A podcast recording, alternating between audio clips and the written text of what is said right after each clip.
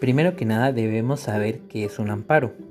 Es un juicio, pero es un juicio muy singular, de donde radica lo que protege el derecho humano.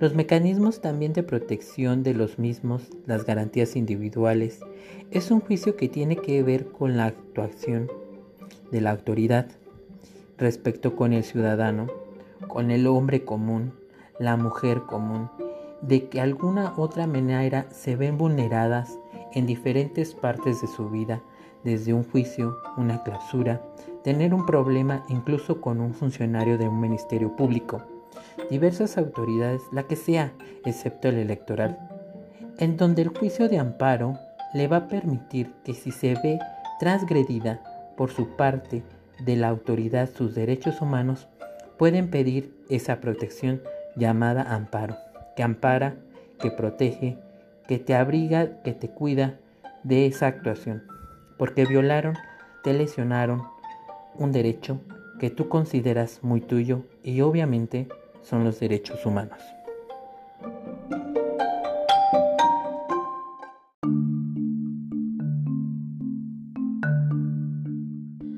¿Ante quién se acude? Se acude ante una instancia superior, los juzgados federales, entonces, en términos llanos o comunes, es un juicio que a ti te va a permitir protegerte cuando te vulneran tus derechos humanos.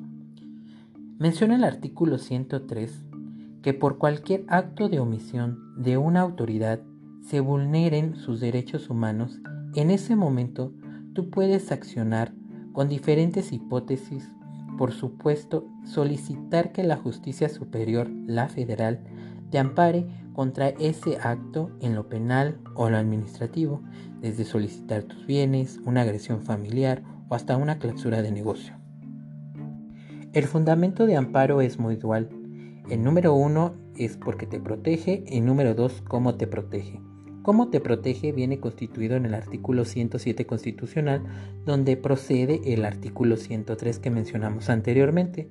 ¿Cómo te protege? Pues obviamente es en el artículo 1 de la Constitución, es cuando te lesionan tus derechos humanos. El artículo 1 de nuestra Constitución dice en su primer párrafo, en los Estados Unidos mexicanos, todas las personas gozarán de los derechos humanos reconocidos en esta Constitución y de los tratados internacionales de los que el Estado mexicano sea parte. ¿Por qué está nuestra Constitución?